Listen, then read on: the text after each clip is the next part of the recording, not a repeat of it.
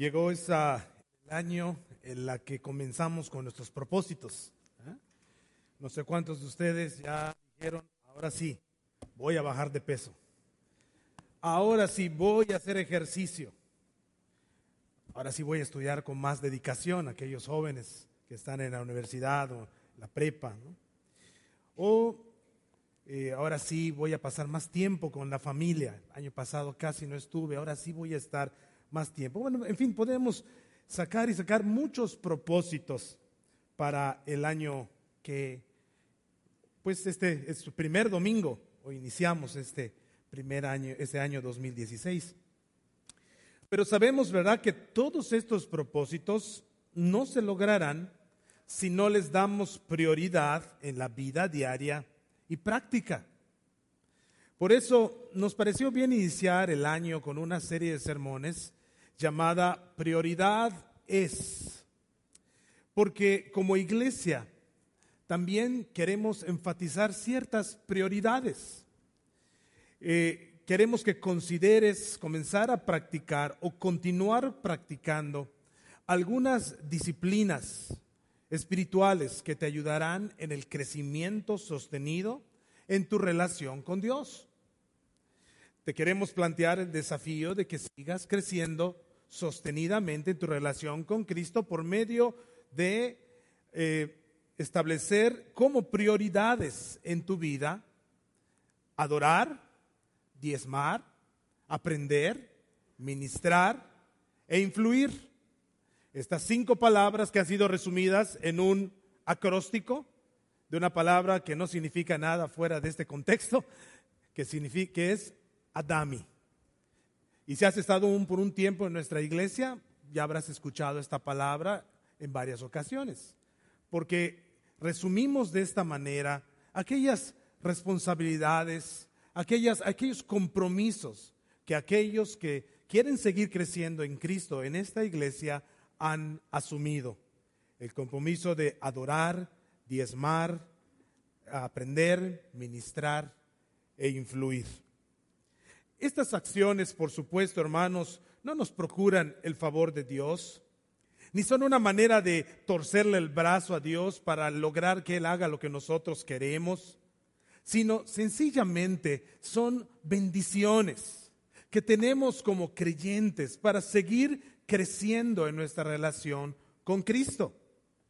Aceptar estos desafíos redundará en un crecimiento en tu vida que sin duda impactará tu familia y a todos los que te rodean.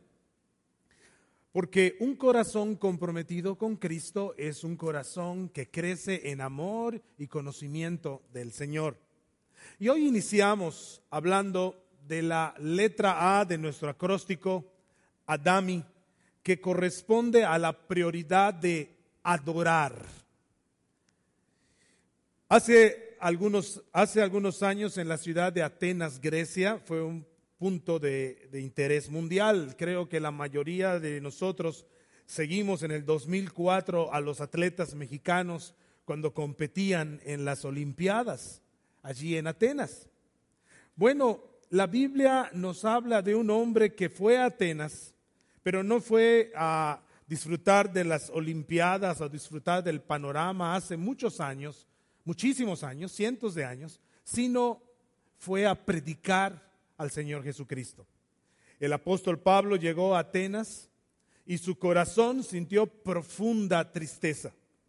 No porque no vio los Juegos Olímpicos, ¿eh? sino porque la ciudad estaba infestada de idolatría, según Hechos capítulo 17. Atenas era un centro de adoración básicamente a todos los dioses, con D minúscula. Era tanta su preocupación por la adoración a las deidades que erigieron un altar y le pusieron al Dios no conocido, por si había un Dios más que ellos no conocían y no lo estaban adorando. Pues allá estaba su altar para que esa deidad no fuera a enojarse. Entonces los atenienses habían entendido que eran, eran, era necesario adorar, y habían puesto este altar al Dios no conocido. Y precisamente de ese Dios, al Dios que nunca habían conocido, el apóstol Pablo les predica. Y ese Dios, al final de cuentas, resulta ser el Dios vivo y verdadero, el único Dios que existe, el que hizo los cielos y la tierra. Pero estos hombres y mujeres de Atenas habían entendido que la vida se trata de adorar. La vida es adoración. Nosotros, hermanos, no somos diferentes a los atenienses. Algo dentro de nosotros nos lleva a adorar, porque precisamente fuimos diseñados, fuimos creados por Dios. Es, está en nuestro, eh, eh, eh, en nuestro ADN, está en nosotros el adorar. Fuimos programados para adorar. Y la palabra adorar es una palabra muy fuerte en realidad. Adorar abarca muchas ideas. Adorar abarca amar, atesorar, glorificar, exaltar, alabar, confiar, obedecer, reconocer, homenajear, servir, respetar, temer, santificar y cosas semejantes. Es la palabra más fuerte que puedes usar en cuanto a tu relación con Dios. Ya ven que en español tenemos, hacemos una distinción entre te quiero y te amo. Si una persona te dice te quiero, ah, qué bonito, ¿no? Pero si una persona te dice te amo, ay, ay, ay. Ahora sí, estamos hablando de otro nivel. Bueno, cuando hablamos de adorar, estamos hablando precisamente de esto. Es el nivel máximo de, nuestra, de nuestro enfoque en Dios, de nuestra devoción a Dios. Por eso como iglesia, una de las responsabilidades y prioridades básicas de, las que estamos, de los que estamos en una relación creciente con Cristo es precisamente la de adorar. Y es que en realidad, como fuimos hechos para adorar, hermanos, nunca dejamos de hacerlo. Siempre estamos adorando en el concepto bíblico. La adoración implica más que solo el culto eh, de manera específica cuando nos reunimos. Y a veces pensamos que adorar es una actividad que realizamos en nuestro itinerario tan ocupado, pero en realidad, desde la perspectiva bíblica, la adoración está en todo lo que hago. Adorar no es una opción. De hecho, lo que hago y cómo lo hago muestra a quién estoy adorando. Somos adoradores. Así que la pregunta no es tanto si voy a adorar o no, sino a quién adoraré. Cuando no adoramos a Dios, adoramos cualquier cosa o persona. Ciertamente entonces adorar es mucho más que este tiempo de culto que nos reunimos congregacionalmente. Adorar abarca mucho más. Esto nos debe, nos debe quedar muy claro. Cuando salimos de este lugar, seguimos adorando con nuestra vida y con nuestros actos. Sin embargo, el culto es un tiempo intenso, enfocado y comunitario de adoración a Dios. Por eso, sin perder de vista el aspecto amplio de la adoración en toda la vida, hoy me gustaría eh, eh, aterrizar este mensaje eh, en la importancia de la participación en el culto de adoración como iglesia. Adorar es mucho más amplio que este momento en el que estamos reunidos. Es toda la vida. Sin embargo, nos enfocaremos en este, en este momento en, en el culto de adoración. Y para pensar en el culto, ¿qué mejor que considerar los salmos, que nos enfocan en el sentido correcto de la adoración a nuestro Dios? Hay tantos salmos, ¿eh? pero hoy nos enfocaremos en algunos versículos de los salmos 95 y Salmo 96. Si tienes tu Biblia, puedes tenerlo abierto, tenerla abierta ya en estos dos salmos 95 y 96. Y estos salmos nos proveen de conceptos muy importantes que debemos practicar en nuestra adoración. Y lo primero es que el culto es una celebración comunitaria. El culto es una celebración comunitaria. Notemos el lenguaje del salmista en los versículos 1, 2 y 6 del Salmo 95, leyendo de la nueva versión internacional. Vengan, cantemos con júbilo al Señor, aclamemos a la roca de nuestra salvación. Lleguemos ante Él con acción de gracias, aclamémoslo con cánticos. Versículo 6. Vengan, postrémonos reverentes, doblemos la rodilla ante el Señor nuestro Hacedor. Notemos el lenguaje celebrativo con el que habla el salmista. Cantemos con júbilo, aclamemos con cánticos. Esta es una actitud celebrativa, esta es una actitud de mucho entusiasmo y enfoque, es una celebración intencionada para exaltar al Señor, a nuestra roca de salvación, al Señor nuestro Hacedor. Es una fiesta, es una fiesta de celebración. Piensa en el último festejo al que fuiste invitado y en verdad querías ir. Quizá un cumpleaños, quizá una reunión familiar, eh, la cena navideña, la, la, cena de fin de año con los amigos, con la familia. ¿Cuál era tu actitud al estarse acercando esa fecha? ¿Con, con qué expectación eh, llegaba, esperabas ese día? ¿Con qué anticipación te preparaste para tal día? Piensa en, en esa fiesta, en esa celebración. Pues el culto, hermanos, es precisamente una celebración festiva, es una celebración. ¿Cuál es entonces nuestra actitud cuando venimos al culto? ¿Venimos con una actitud, con una expectación de celebración? ¿Venimos como si fuéramos invitados a una fiesta a la que queremos asistir? Cada vez que nos reunimos en el culto tenemos la oportunidad de celebrar con júbilo al Señor, aclamar con cánticos a nuestro Hacedor. Y como dice el Salmo 96, versículos 1 al 3, canten al Señor con cántico nuevo, canten al Señor, habitantes de toda la tierra, canten al Señor, alaben su nombre, anuncien día tras día su victoria, proclamen su gloria entre las naciones, sus maravillas entre todos los pueblos. El culto es una celebración. Pero es una celebración comunitaria. Nosotros eh, también podemos notar el lenguaje del salmista eh, en cuanto a la conciencia de que no adora como individuo, sino que adora en comunidad. Notemos el lenguaje, vengan, aclamemos, lleguemos, postrémonos.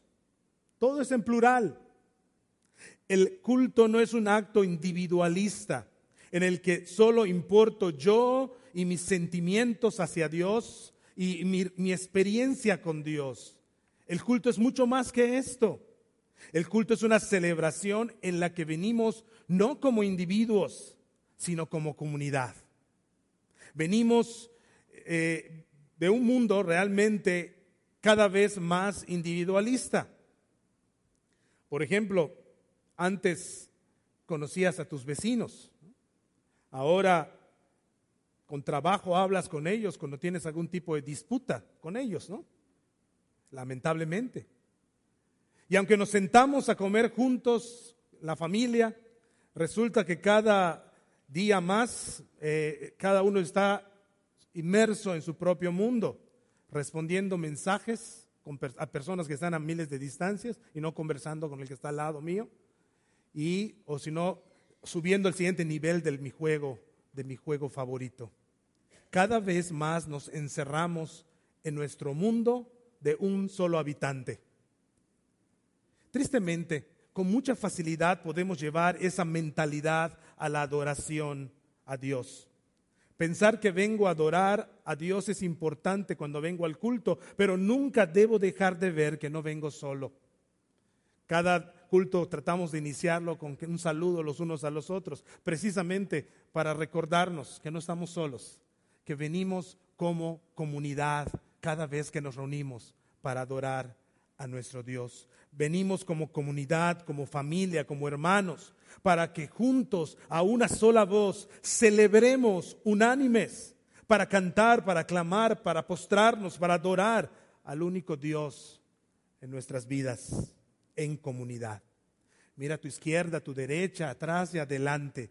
Esta es la familia, esta es tu comunidad con la que hoy nos hemos reunido para adorar, para postrarnos delante de nuestro Hacedor. El culto es una celebración comunitaria. Pero hay algo más que entendemos del culto a Dios basándonos en estos salmos. El culto ciertamente es una celebración comunitaria por quién es Dios y por lo que ha hecho por su pueblo. Es decir, adoramos a Dios por su carácter y por sus obras. Dice el versículo 3 del Salmo 95, dando razones por las cuales venir, postrarse, arrodillarse, todo esto que hemos leído. Dice el versículo 3 del Salmo 95, porque el Señor es el gran Dios, el gran Rey sobre todos los dioses. Y el Salmo 96, versículos 4 al 6 dice, grande es el Señor y digno de alabanza, más temible que todos los dioses. Todos los dioses de las naciones no son nada, pero el Señor ha creado los cielos el esplendor y la majestad son sus heraldos. Hay poder y belleza en su santuario. El culto es una celebración a Dios por quien es Él. Es decir, por su carácter, por sus atributos. Dice el salmista, Él es el gran Dios, Él es el Rey. Es grande y digno de alabanza. Los llamados dioses por otras naciones en realidad son nada son, solo hay un ser con todas las perfecciones que lo hace digno de alabanza. Solo uno habita en el esplendor y majestad. Solo uno es poderoso y bello. Solo uno es nuestro Dios. El culto es una celebración por quien es Dios. Él es el motivo de nuestra reunión.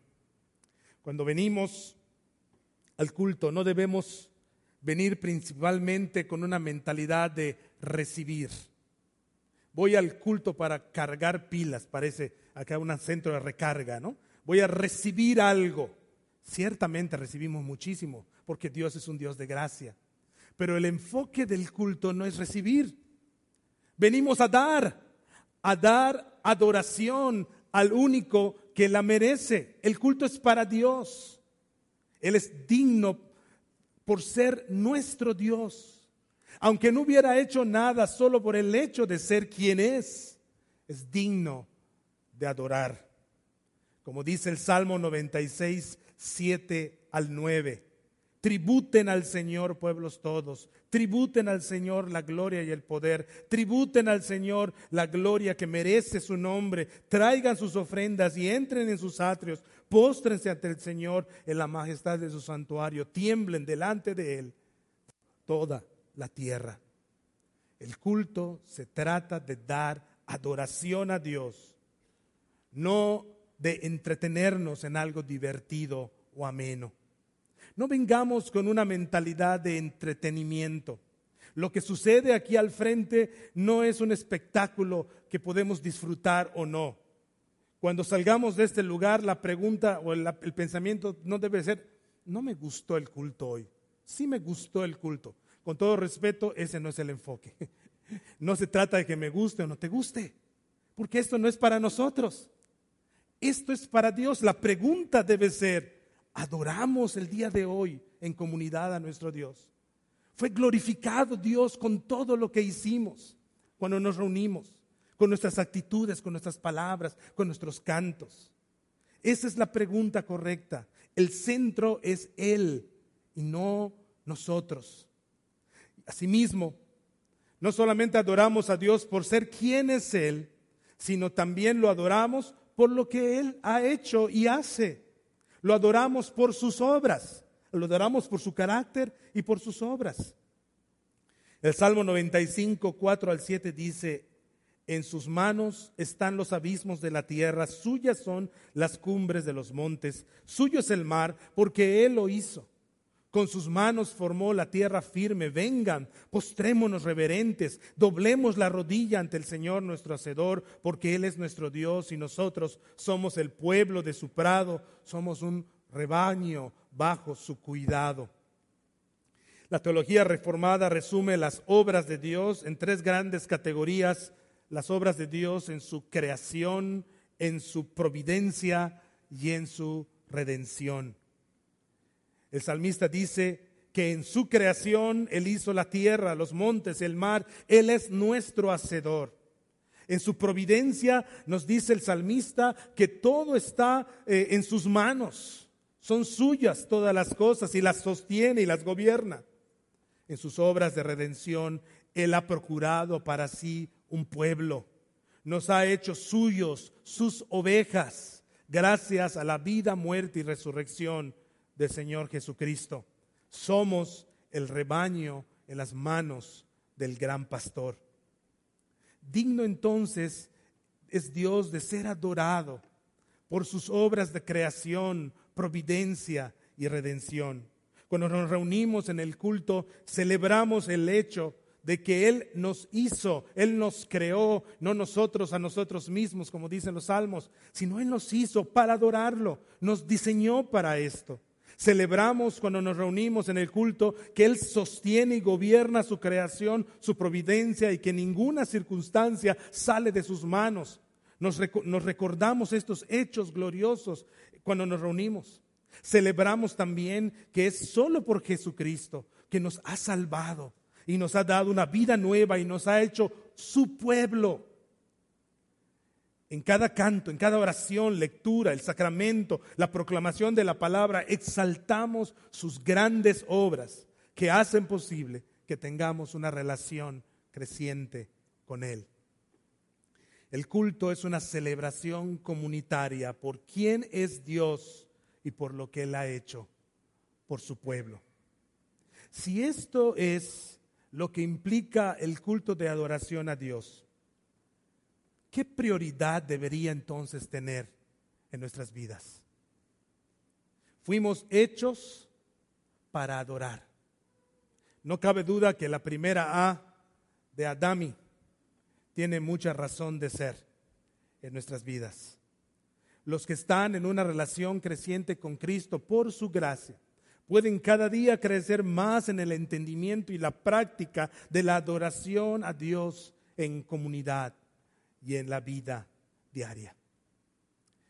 Quiero compartir con ustedes un breve testimonio de unos hermanos nuestros que ya no están ahora con nosotros, pero nos mandaron un breve testimonio para que escuchemos y veamos. Mi nombre es Jorge Rubio, estoy casado con Laura Yolanda de la Vega y tenemos dos hermosas hijas, Marina y Alegra.